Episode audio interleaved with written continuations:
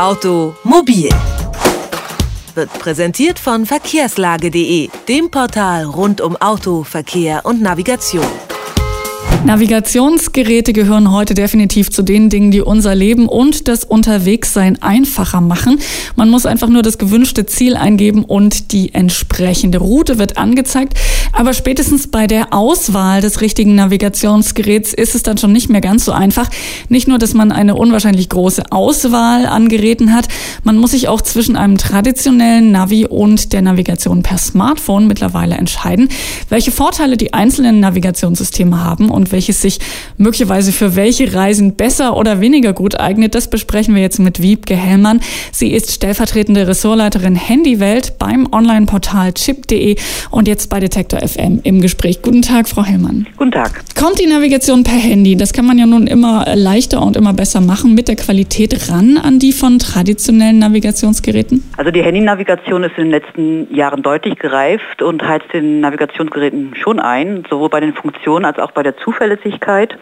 Allerdings erledigt das GPS-Modul, also der Satellitenempfänger, seine Arbeit in den mobilen Navigationsgeräten insgesamt zuverlässiger.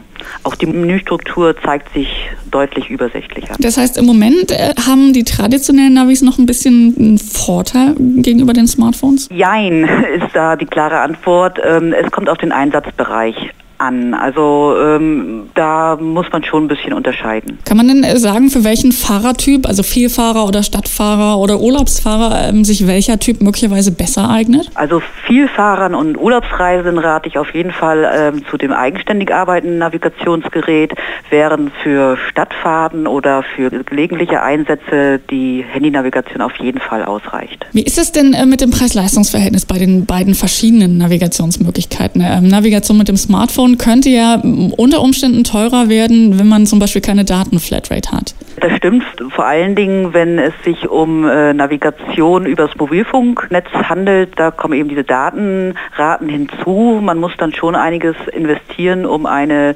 Navigationssoftware zu kaufen, die dann fest im Handy installiert ist. Da zahlt man schon so zwischen 50 und 100 Euro und ähm, zu dem Preis, also nicht ganz, gibt es aber schon sehr gute Einsteiger-Navis im Komplettbereich. Wie sieht es denn aus im Vergleich mit den Downloads und Verfügbarkeiten von ähm, Kartenmaterial? Kann man da sagen, äh, dass äh, die eine oder die andere Variante die Nase vorn hat? Das ist schwierig. Ähm, es ist schon so, dass die Navigationssysteme ähm, umfassendere Updates bekommen, also von, von den Herstellern aus gesehen, während bei den Apps ähm, das noch auf einige begrenzt ist.